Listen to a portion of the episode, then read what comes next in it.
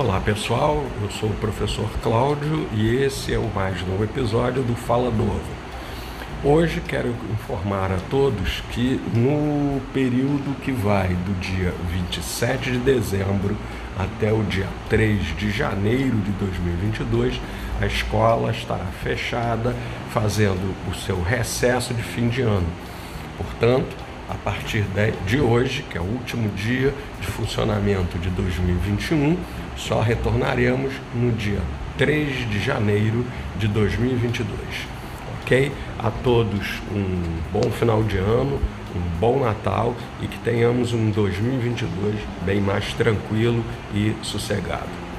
Ok? Até o nosso próximo encontro.